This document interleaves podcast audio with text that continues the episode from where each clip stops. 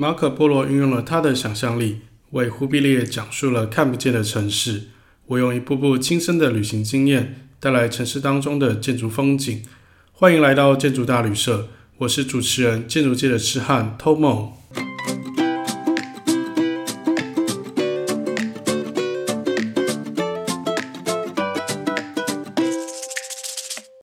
这一集就是要分享的，其实比较特别，因为我原本想要把这一集的内容就是打算放到每一集的那个集数里面去讲，但没想到我整理起来之后，发现它就是内容其实有点多，然后可以独立做成一集。那我今天主要介绍的是意大利的各个小城市，那这些小城市就是大概都是北边啦，因为南边我实际实际上是没有去过的。北边的话，我大概跑了大概至少三五个地方。我在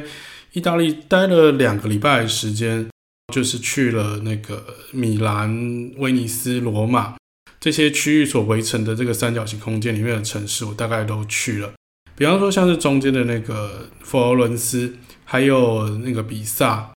甚至是靠近热那亚的那些五渔村，其实这些地方我都走遍了。那我这一集就是把这个重点放在这些小城市上面，然后也会跟各位介绍一下哦，就是各个地方的交通状况、住宿啊，那还有什么样的景点可以去，然后什么样的景点可以避免踩雷会比较好。那我觉得这一期的内容好像呃离建筑会就是纯建筑设计会稍微远一点，会比较偏向旅游的形式。但我觉得说这些东西。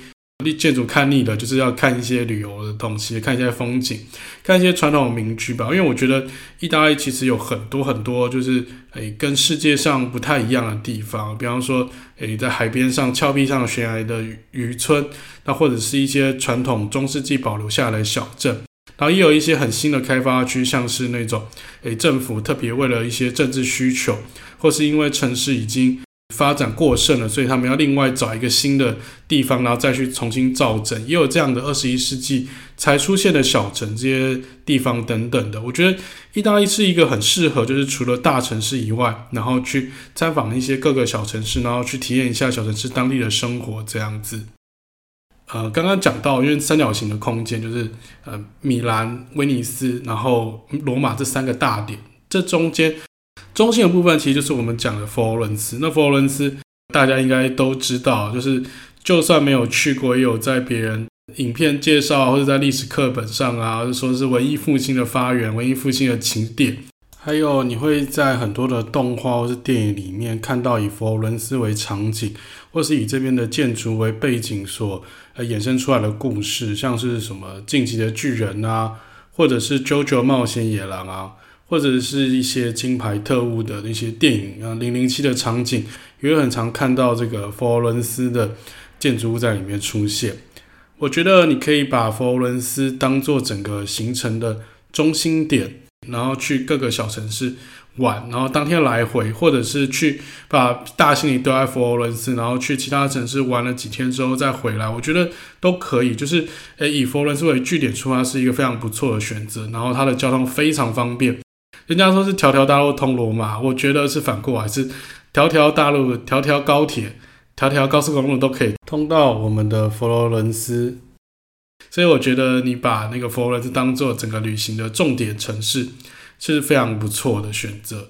但不过说实在，佛罗伦斯它其实诶东西并没有很多。就是如果你单纯想要玩佛罗伦斯这个城市的话，大概我觉得二十四小时到两天的时间其实就差不多了。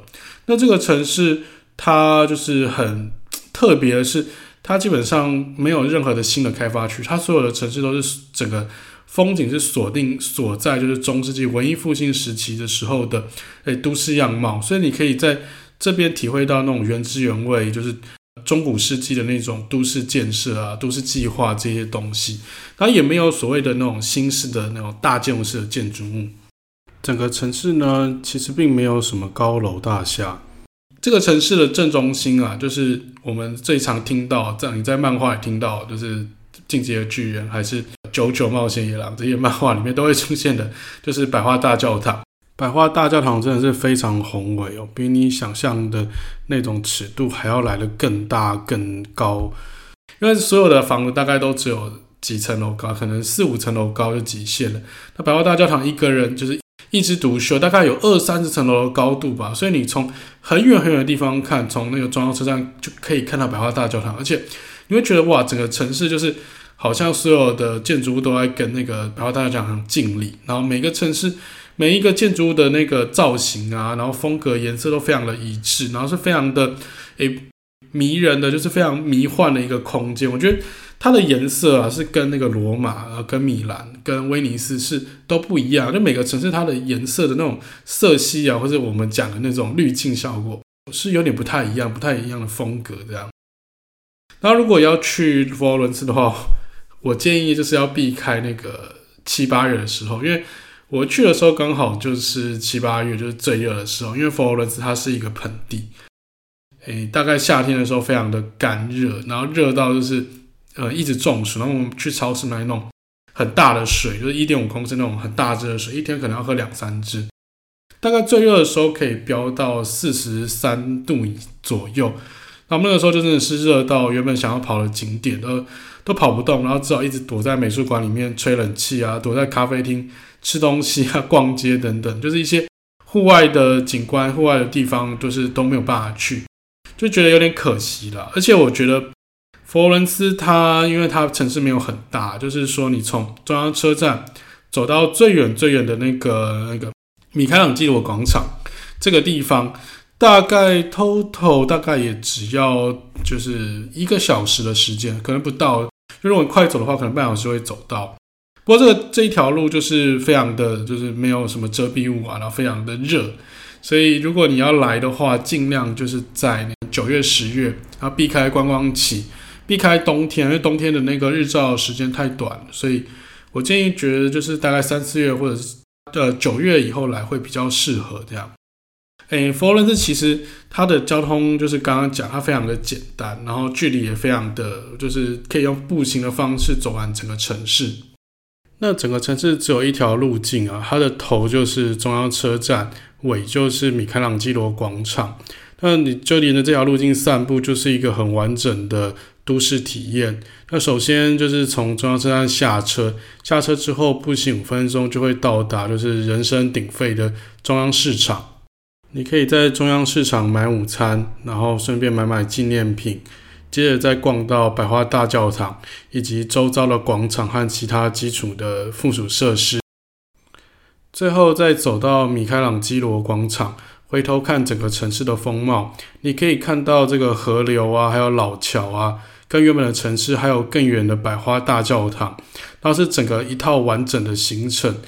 大概到逛到这个时间，如果你白天来，可能也到这边就也叫黄昏，也就太阳快要下山了。那此时此刻的画面是非常唯美宁静的，好像一幅大概十七、十八世纪的油画一样，而自己就是画作中的其中一个角色。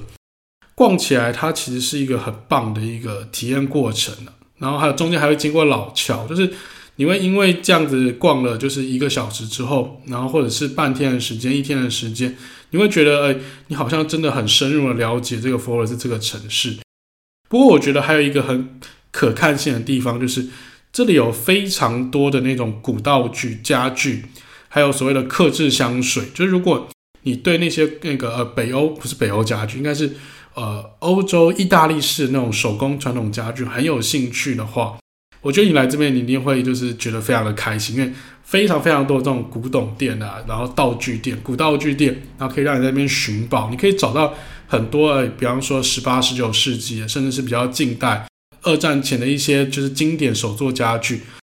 然后另外一个就是呃所谓的克制香水。因为我们就知道以前欧中世纪的人不太洗澡，也应该说就是取水比较困难了，所以他们很喜欢把自己弄得漂漂亮，就是漂漂亮亮，然后香香的样子。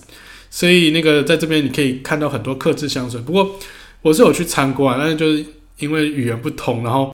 就是香水你要跟他讲说哦，我想要就是花香味，我想要木质调的，我想要也比较强烈的，比较。淡的，然后就是你不知道怎么表达，再加上他们的英文也不太好，所以其实有点鸡同鸭讲。不过你可以买一些他们已经调制好的，然后带回家做纪念品也不错。然后在这边讲到就是刚刚的那个家具的部分，就是呃到佛罗伦斯或者到其他的那城市也好，就是他们家具有分两种了，一种就是已经整理好的，就是说他把一些旧家具，然后重新修复，然后上漆，然后擦漂漂亮亮，或者是他会缝补一些布料啊，让那个更新、更漂亮、更好用。那这种家具呢，它可能价格会比较高一点，就是单价比较高，而且它有混到一些就是不同的品牌，然后或者它有可能有一些会是淘宝或者，这些就是比较廉价。那如果你对家具不熟的话，你有可能会买到比较不好的家具，然后买呃花了大钱当冤大头这样。那另外一种，我个人比较喜欢，但是这个东西就是，诶、你是要真的要花时间找，而且你要非常的懂，知道要怎么样处理。就是它有一些古道具店啊，古家具店是真的给你一些很古董式的东西，然后那些东西其实是蛮破败。比方说，他给你的柜子，然后少了抽屉少了把手，或者是它的脚椅子的脚有点不稳，就是这些就是状况很多的那些家具。可是你看这边虽然不好用，但是你可以在这边找到。很多不错、很便宜的东西，然后我觉得佛罗伦斯就是你出了这个城市中心区之后，你在外围其实是可以看到很多这样子，就是没有太多修复的一些古道具，然后是用比较低廉的价格就可以带走。不过因为我们是观光客啦，就是我们的行李箱有限，然后不可能塞一张桌子椅子进去，所以就觉得如果我有机会可以包一个货柜的话，我可能会在那边大买特买，然后直接整个货柜扛回台湾这样。佛罗伦斯其实有很多很有趣，就是有别于其他城市的各种空间。呃，比方说，呃，不止不管是空间啊，也有讲说是文化部分，还有这边做事的风格。然后，比方说，就是这里的那个呃诈骗集团，呃，也不算诈骗集团，就是说呃骗钱吧。因为其实欧洲治安不是很好，所以有各式各样的就是偷拐抢骗的现象，事情会在你眼前一直发生，就你在。你在转路上面会看到很多人就被偷东西啊，被抢劫，这是很正常，所以就要说要小心点。那佛罗伦斯这边有一个很特别的行为，就是说他们有所谓的地板画，就他们会在地上放一大堆画，然后假花的画可能很廉价，可能就是输出的那种海报，一张可能几块钱而已，他也不管你要不要买，因为他基本上不会有人任何人买，他就会放在就是。最多观光客经过的地方，就是如果你不小心踩到啊，你有时候拍照没有注意到，不小心踩到，他就跟你收钱，然后一张可能跟你要个三十欧、五十欧都有可能。就是，诶、这个现象我觉得蛮有趣的，没想到那个诈骗集团就是骗钱的集团，就是居然可以进化到这个地步，而且重点是，呃，这招式还蛮高招，我是第一次在这边看到，因为到处都是这种地板化的诈骗集团，然后大家去的话，就是要自己小心这样。那关于就是所谓的那个呃旅游书介绍，比方说中央市场或者百花大教堂啊，或者是其他旁边的中流啊，我觉得就留给大家自己去花时间去看好了，因为这个地方真的是要准备很多功课。然后不过这些功课网络上都有一些很完整，那甚至可以告诉你一些美术馆啊、大卫像或是乌菲兹美术馆这些诶比较经典的美术馆要怎么样去抢票啊，怎么样去买票，然后一些攻略等等。啊，不过我觉得就是因为，因为老实讲，就是其实我虽然是对建筑史、艺术史很有兴趣的人，可是因为那乌菲兹美术馆或是米开朗基罗这个这些地方，它的馆藏量实在太大了，所以呃，我觉得说你要不要花一整天的时间在这边看美术品、看展览品，就是自己去衡量考量。那我是给自己就是说，诶，进去可能就是安排在这里两个小时，然后不管有没有看完都要出来。因为会不小心就陷在里面，然后在里面大迷路这样，所以自己大家自己过去要自己小心。但如果你是那种艺术啊、博览博物馆的那种展览品的爱好者，那我觉得是非常适合的，就是可以在里面泡一整天，而且一定会收获满满。那另外去之前，它其实有很多那种套票，就是在网上卖，然后可能要预约指定的时间，然后或者是指定的时段。那或者是那种那个通票，比方说看几个馆多少钱，然后可以看到饱，all you can see 这种的套票。不过就是说可能，诶，因为太复杂，而且我们其实去的时候是诶比较激动式的，就是我们就不想要就是跟呃买那种套票被绑住时间的感觉，所以诶我们其实很多馆是做现场排队的。那如果你怕人很多，排队要排很久的话，我建议你在开门前。诶，可能九点半开门，就九点钟先去排队。这样的话，你可以在第一时间在第一轮就可以进去参观，而且因为早一点进去，就是人就不会很多，然后比较好拍照这样。那当然，如果你时间就是诶，可能就是下午才能进去，在人最多的时候，它其实附近有很多那种代理店，就很多那种呃卖专门卖票券的一些，比较像是黄牛啦。或是一些那种便利商店啊，或者一些小的杂货铺，他们有没有卖那种已经预约好时间、已经抽好号码牌的一些指定的时间进去，就跟他买，其实也是可以的。就是呃，就是我是觉得说不一定一定要预先买一些套票，因为如果你买那些套票，到时候没有用掉，也是蛮可惜的。说到这个套票啊，我觉得欧洲的套票真的是五花八门、千奇百怪，有你想得到的，基本上都可以做成套票，像是。交通啊，或者是博物馆，甚至吃饭，他们都有出各式各样的套票。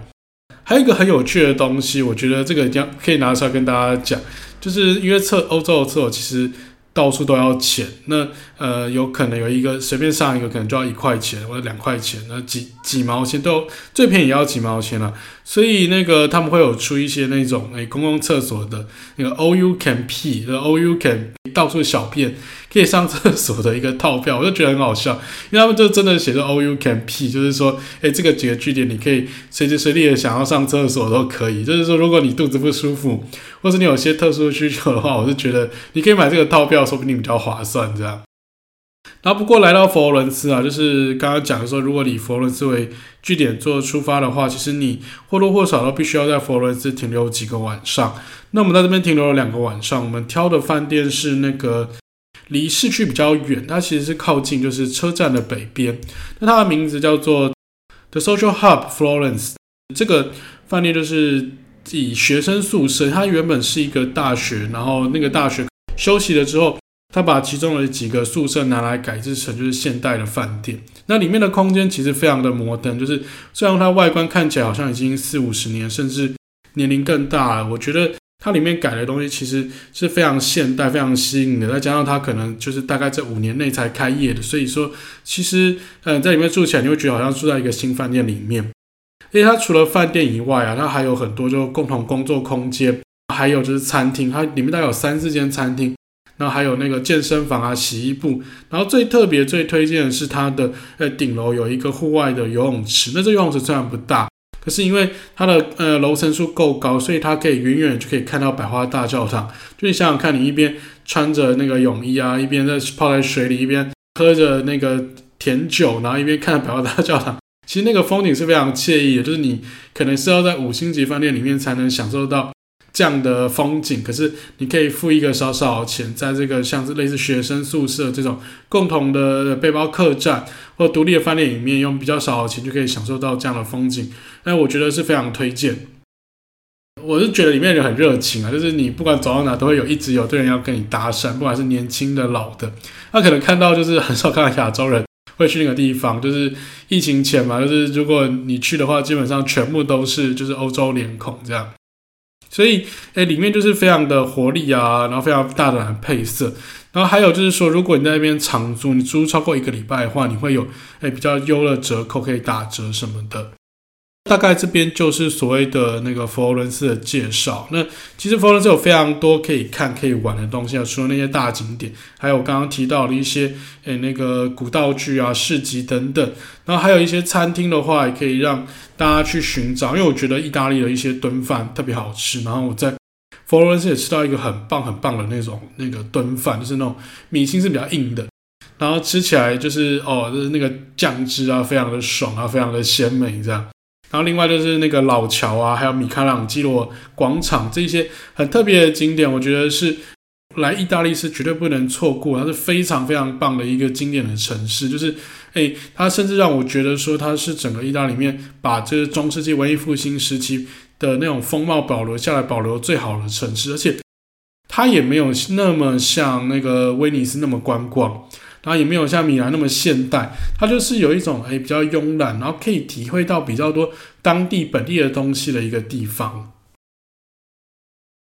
呃，离开佛罗斯之后啊，那呃有一些景点就是在佛罗斯的近郊，还没有到达比萨或者其他城市这么远，那你可以搭公车或者是自驾过去。就是说，意大利中部的平原上其实有很多那种葡萄酒葡萄酒庄园呐。那这葡萄酒庄园就是各个都有百年的历史以上，然后可能就是从中世纪一直到现在。那除了参观葡萄酒之外，你也可以去参观一些酒庄的建筑物。那我这边要特别推荐的是一个叫做 Andinori 酒庄，我会把这个 Andinori 写在我的资讯栏里面。然后这个酒庄，诶，几乎几乎所有的酒庄，它都有所谓的那种展示部、贩卖部，或者博物馆的展示空间，展示一些他们酿酒的一些设备，啊一些历史等等的。那这个建筑物其实它是比较内敛低调的，它把大部分的量体都埋藏在地底下面。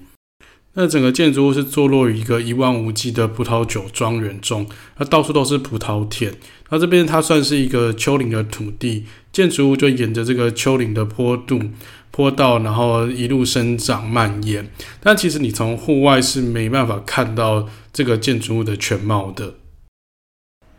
有一点让我联想到台湾苗栗的铜锣酒庄园啊，不对，铜锣是没有酒的，然后是。铜锣老茶厂，那它一样也是顺应的地形做一个下挖的空间，然后面向是一望无际的茶园，只是这边面向的是葡萄田。当你开车或是坐巴士来到这个 Antinori 的葡萄酒庄园之后，你首先会从它的建筑物的上半部，也是建筑物屋顶啊过这边过来，进到建筑物的本体之后。你会透过一个就是挑空的旋转楼梯，那这个旋转楼梯到地面层是慢慢向下缩减的。那你透过这个美妙的旋转楼梯，就是整个建筑物的焦点，就可以来到这个建筑物主要的大厅啊，跟那个卖店还有展示空间。然后那大厅的光线就是从诶这个上部的那些开口，然后走漏进来，所以你看到很多是天光。而且因为这个建筑物它其实是用那个。古铜色，它是有点用铁铸铁，然后用了锈蚀的感觉，所以你会觉得跟那个意大利整个平原的大地是融合的非常好。就是，诶，它非常的有品味，又可以跟着当地的那种建筑物传统的风土民情可以结合在一起，而且中间它是一个非常漂亮、非常挑空的旋转楼梯。然后我觉得说，诶，在这边拍照啊，你会觉得非常的迷人。但可能可能因为我们也有喝个几杯啊，就是所以 在这个楼梯上面好像有点头晕的感觉，有点头晕目眩的感觉。但除了这个以外，就是我觉得说你在这边去参观几个酒庄啊，就是给自己一点时间，然后去佛罗伦斯近郊去看看，我觉得也不错。那这个是我最推荐的酒庄，而且它交通非常的方便，而且也非常推荐给各位酒鬼啊，你也可以来这边诶享受葡萄美酒之后，再醉醺醺的前往下一站。那离开佛罗伦斯之后，那个邻近的小镇，像是比萨啊、维罗纳或者是五渔村，那还有更远的一些大城市，我接下来会跟一一的跟各位介绍。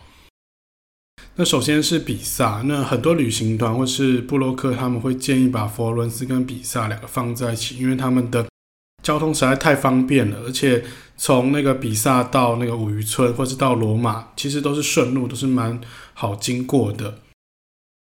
比萨斜塔其实呃很多人都听过嘛，就就算没听过，教科书上或是照片上、网络上图片都已经一定看过。那这个城市其实它也算是把中世纪的一些特色的建筑物都保留下来，然后整个中城市规划是停留在大概文艺复兴时期之后，没有什么比较新的建设。那它的规模就是更小了一点。然后我是觉得它的那种秩序性啊，人的规则性其实。并没有真的就是诶，像那个佛罗伦斯那么严谨，它是想是比较自由奔放一点。但其实这边一样是观光大城啊，所以一样治安并不是太好。那来这边游览的话，记得要小心自己随身的物品。那我们在现场还是看到很多那种呃有色人种嘛，也不能这样讲，就是一些特别的人，看起来就不是观光客，然后穿梭在观光客拍照观光客之中，所以我就觉得还蛮可怕，蛮。蛮需要注意的啦。那来到比萨这个城市啊，那主要就是有诶两个主要的车站，那一个是大的站，一个小的站。那你看布洛克应该会介绍，就是要怎么去的交通方式。那当然大的站就是说，就是诶比较多的人会去会在这边上下车，然后班次也比较多。然后小站的话，就像区间车一样。那这个站就是真的是非常小，基本上就是一个调度站。然后没有什么管理啊。那诶，其实欧洲的车子基本上都是没有管理、没有闸门的。而刚好比萨斜塔这个建筑物就位于两个车站的中间，但其实它比较靠小站一点。不过不管你从哪一个车站下来啊，基本上你都要走蛮长一段的是时间。那我就建议说，你可以在呃其中一个站下来，然后诶去逛比萨斜塔，逛完之后再逛到商店街，然后最后从那个另外一个站就是当做终点回家。我觉得这样子的规划会比较好。呃，其实这个地方除了比萨斜塔以外，它还有很多那种小的商店啊，然后也是我刚刚讲古道具店，还有一些那个品牌店。那我觉得说这些店其实逛起来是蛮舒服的，就是它其实不要不像其他的城市里面人那么多。当然，如果你对逛街兴趣缺缺，或是你已经买了一堆东西了，不需要再逛街的话，你其实可以把这些商店街全部都略过，我觉得也是没有关系的。所以偷偷来讲的话，你在比萨停留时间，我是建议抓到两到三个小时这样子。那回到我们的比萨斜塔这个地方。呃，这个地方就是你其实从很远的地方就可以看到那个比萨斜塔，因为它的高度非常高，它建于大概十一到十四世纪之间，那横跨的时间非常的长。那旁边很多附属的建物也是前前后后经历过很多不同的朝代、不同的建筑风格这样。那而且我觉得，诶，很多人到现场你会发现那个斜度真的是超乎你想象的斜，就是说你不用拿尺，就是你用肉眼就可以觉得说，哇，它怎么那么斜，快要变成一个。可能有十几度、二十几度的那种斜度，就是非常的斜。但是其实说实在的，欧洲很多的塔、很多的诶塔楼，你远远的看，都会觉得好像不是那么垂直，好像有点歪歪的。那他们就是一开始诶在做的时候，在建设、在地基的阶段就已经有点歪掉了。那他们也不管那么多，就继续盖。加上那个时候的那个工程技术可能没有那么良好，所以他们房其实越盖越歪。到最后是真的有一个很明显、相当大的幅度，所以比萨斜塔也被就是历史上传说那个伽利略在这边做过自由落体的实验，那就是那个一公斤的棉花跟一公斤的铁丢下去，两个是同时落地的。那其实我在心里面其实有点怀疑啦，因为这个建筑这么斜，要我就是爬到顶端然后往下丢东西，我是真的不太敢了。所以这个建筑物至今在近代期间其实是完全没有对外开放内部参观的。你只能在外面看那个这个建筑物有多么的斜，多么的夸张，这样子而已。比萨斜塔这个地方啊，除了那个斜塔建筑物本身以外，还有两件事情让我印象非常深刻。其中一个就是它的厕所，那厕所非常的贵，就是这里的厕所要一块钱，一万一块欧元，就是上一次厕所尿尿一下就要一块钱，几十块台币，真的是有够坑。所以大家最好是来这边憋尿了，然后不要喝太多水。或者是就是呃排汗，就是运动吧，用汗水排掉自己体内的水分会比较好。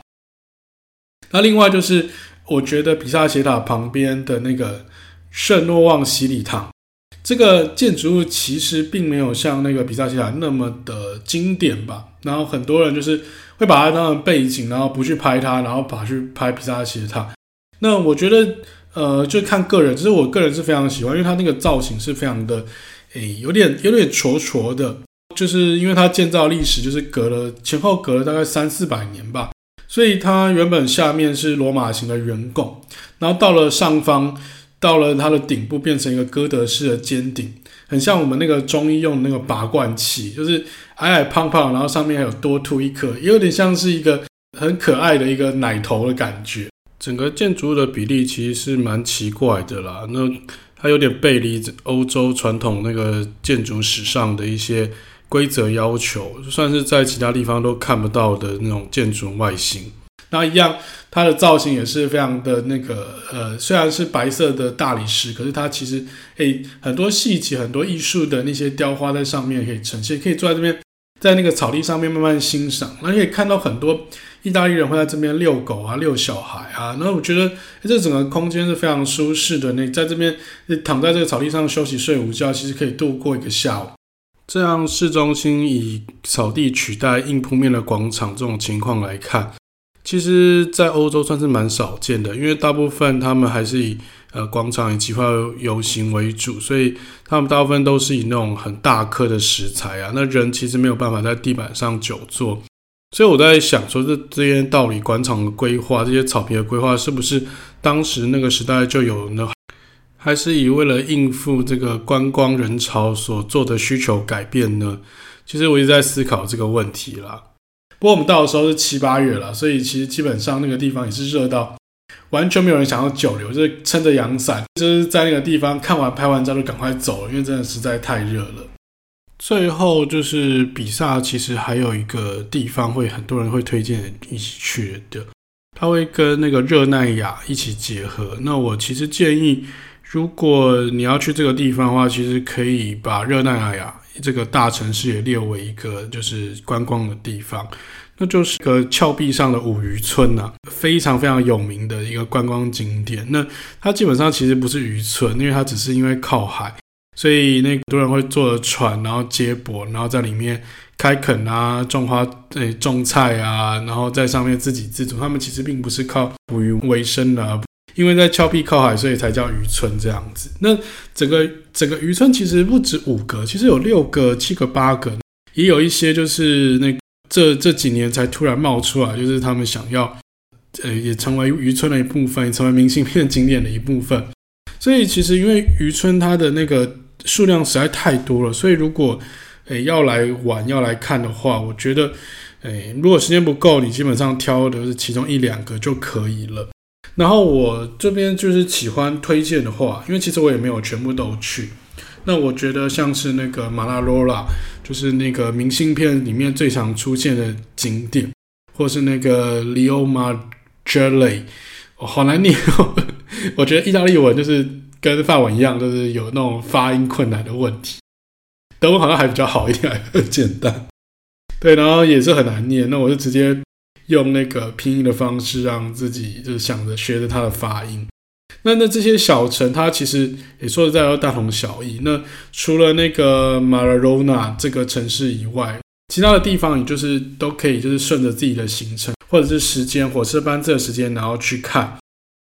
那如果你要去马拉罗纳的话，我就建议你一定要把自己安排在就是傍晚的时间，因为明信片其实拍就是拍在傍晚的时候，那那个时候那个阳光洒在海面上面，然后又就是反射在这个彩色的建筑物上面，我觉得是非常迷幻、非常优美的一个空间场景。整个画面是自带滤镜效果的，很像是在看一部那种地中海的电影的感觉。那另外我觉得比较有特色的就是。很多人其实他不会去拍这些东西，我觉得那个它里面的火车其实也很棒，因为它火车其实是串联这几个渔村之后，头尾再接到大城市这样。那火车就是从峭壁，然后穿梭在很多的那个隧道里面，有的时候明亮，有的时候昏暗。到了隧道的尽头，明亮的时候就代表下一个城市到了。我觉得就是很有童话故事般的感觉，也有一种。有一种非常寂寞的那种世界角落，但如果就是黄昏的时候开这个车啊，坐在火车上，你会觉得更那个孤独啊、宁静啊，非常的与世隔绝。那你其实，在峭壁上去拍这些火车也是非常漂亮。然后在这边，诶，搭了那个旧旧的小火车，它虽然开得很慢，可是其实我觉得是格外有情调，然后非常的诶，值得你花时间，然后来一场就是浪漫的铁道旅行这样子。那其实呃，你整个行程凑下来，如果你不不开车的话，那个你要坐火车玩的话，我是觉得你时间可能要拉得再更充裕一点。那还有就是这些渔村，因为它都在峭壁上。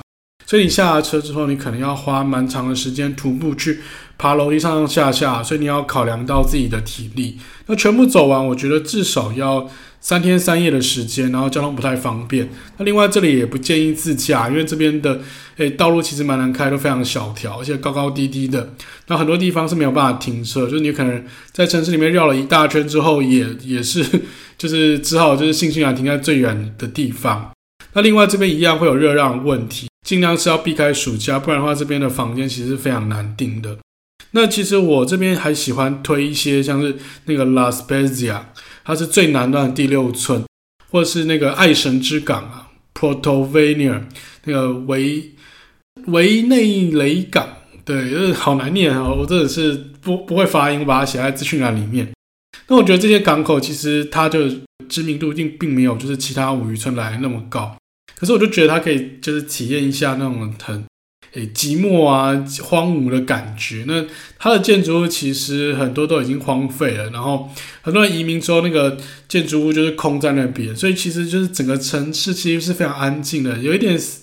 死气沉沉嘛，也不知道会这样讲，就觉得这个城市就是有一种宁静的肃杀感。如果你想要拍一些这种比较荒郊野外啊、比较废墟感的照片，其实来到这些城市、这些港口也可以拍到很不错的照片。因为长度有限，所以我最后再推荐一个我想要分享的地方。那这个地方啊，是位于威尼斯、米兰、佛罗伦斯中间的一个小镇。那我想要跟各位推荐的一个城市是维罗纳，维罗纳。那这个城市其实是非常有名的旅游书景点，然后也是意大利人的度假胜地。那我在那个威尼斯，就是跟一些威尼斯人聊天的时候，他们就说：“哦，你一定要去这个地方，因为这个地方离威尼斯不远，离米兰也不远，离佛伦斯也不远，就是你当天可以来回，你可以去来一趟，就是一日游的小旅行这样子。那这个地方为什么会那么有名呢？其实它是那个罗密欧与朱丽叶莎士比亚场景的一个重要的景点之一。那这里有朱丽叶的故居啊，那你到这个地方，你就会看到那种排队排得非常长的一个。”一个那个队伍就是为了要去朱丽叶故居拍照，那我觉得是蛮好笑，因为朱丽叶的故居啊，就是一个很普通的中世纪的房子。那它的房间是位于二楼，二楼外面有一个小小的阳台，这个阳台是弧形的，所以很多人就是要排队从那个房间走到外面的阳台出来拍照。那外面的人就是可能从一楼啊，或者从更远的地方用长镜头来拍这个场景。我个人是觉得蛮滑稽可笑的啦，因为其实那个房子也没有特别的特色，主要就是因为那个电影啊，编剧的场景在这个地方，所以才让这个地方变得非常的有名。那在现场可以看到很多观光客啊，用各种的姿势啊，用各种的角度去模拟，就是朱丽叶当时在跟罗密欧约会的时候那一种感受啊，想象。我当然是没有到现场去跟人家人挤人排队啊。不过我觉得观察人群做这些姿势动作，也算是蛮有趣的一个消遣了。而这个地方其实除了朱丽叶故居以外，它还有很多的那个中古世纪的建筑物。那整个城市其实小小的，你大概从中央车站走出来，走大概一个小时就可以逛完整个城市吧。那其中像是那个呃一个迷你型的罗马竞技场，他们也一直讲说它是罗马竞技场，它就是。跟罗马竞技场很像，可是它就是缩小版，大概走二分之一的空间大小。那这个竞技场常常常会举办各种活动，像我们到的时候，那时候正准备要举办音乐季，所以他们就把那个场馆封起来。那我们是没有办法把没有办法进去，只在外面观赏这样。呃，另外就是我觉得最推最推的就是里面的那个老城堡美术馆。那老城堡美术馆它是那个那个 Carlo Scarpa 所设计的。Carlo Scarpa 其实我们在最早第一集的那个呃威尼斯有提到，因为他其实在威尼斯有非常多的作品。那他在维罗纳也有一个就是很经典的一个建筑物，是这个老城堡美术馆。那其实他一开始是做老城堡旧城堡使用了，那一直到二十世纪初期之后，那个被那个私人的艺术团队所收购，请那个 Carlo Scarpa 来做这个改修的工程。这座城堡啊，它其实是围绕着一个运河在建造。那它的正门是面对那个维罗纳的主要干道上，整个建筑物就是一个口字形的平面配置。那口字形的外面都是比较高耸的那种，像是护城墙啊那种，上面可以走人啊，然后下面有那个机关可以放大炮跟枪械的地方。呃，建筑师他在里面做了一些增建。那把旧的城堡里面的一些那个闲置空间，那重新改修，作为现在的艺术品展示空间。它在展示空间的改修上面，啊加装了很多天窗，并在立面的原本开窗的玻璃面增加了许多的分割。那这些分割的那种窗框啊，还有门啊，其实是都有他心里面的一些艺术企图在里面。它不是那种正规的，比方说等分啊。或者是那种材料，就是很直接的运用，呃，门、铝门窗啊、铸铁什么的，它会混搭很多材料，然后去研究那个细的细部的构件，然后让这整个建筑物就是充满了细节，光线从那个天窗洒下来，也会可以跟那个室内的作品做呼应。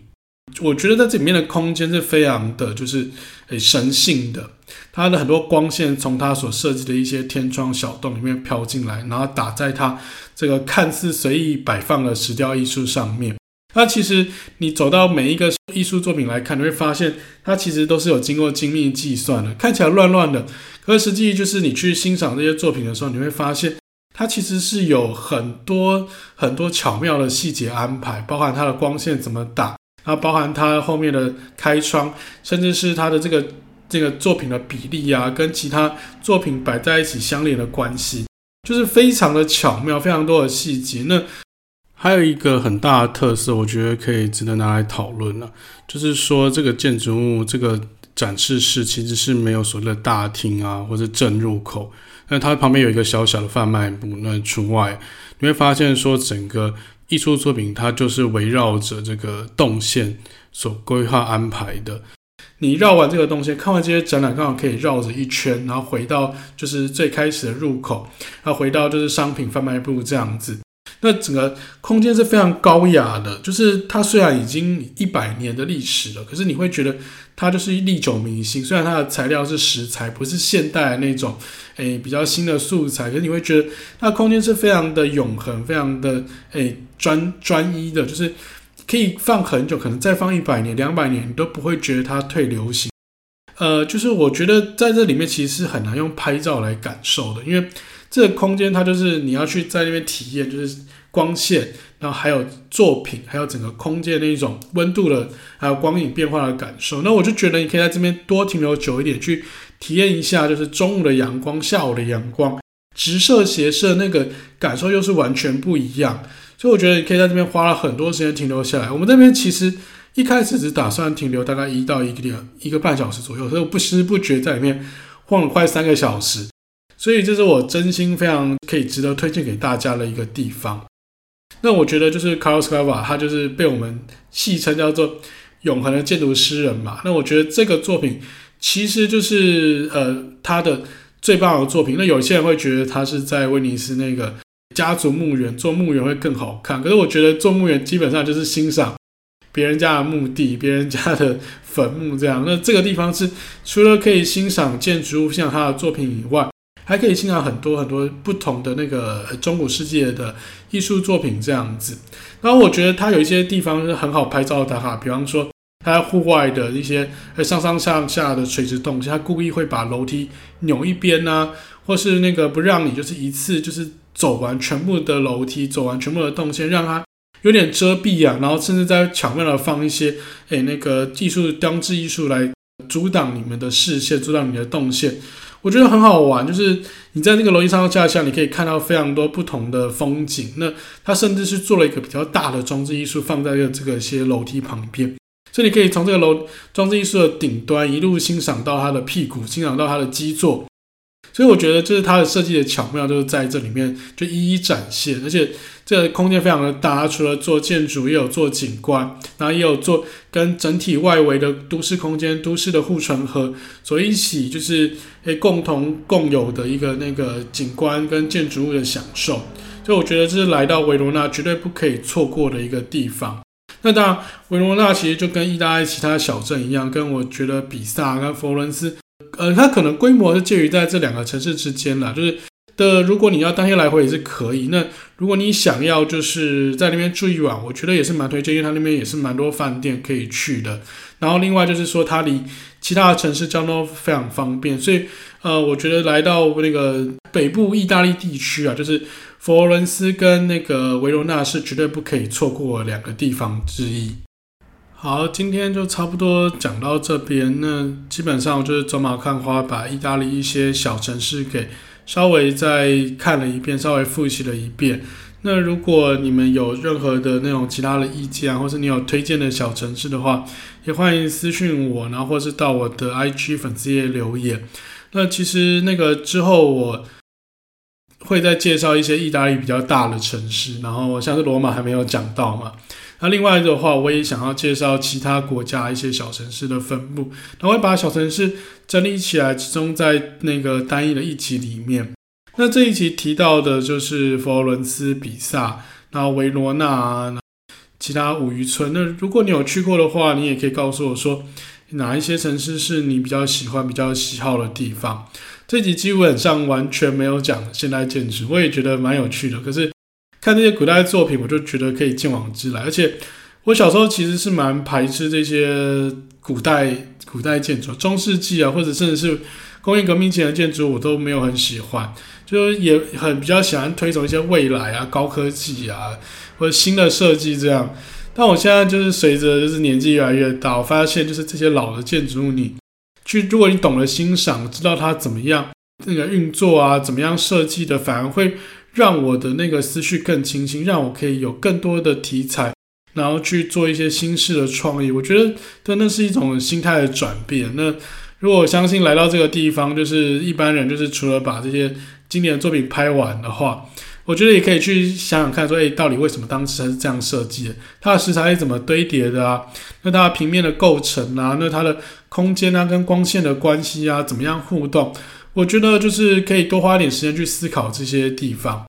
最后节目就到这边告一个段落。那如果你有什么意见、想法的话，也都欢迎私讯我，然后留言在我的 IG 粉丝页里面。那也希望你可以。帮我把节目介绍给你的亲朋好友，然后给我节目的五星好评，谢谢大家，我们下一次再见，拜拜。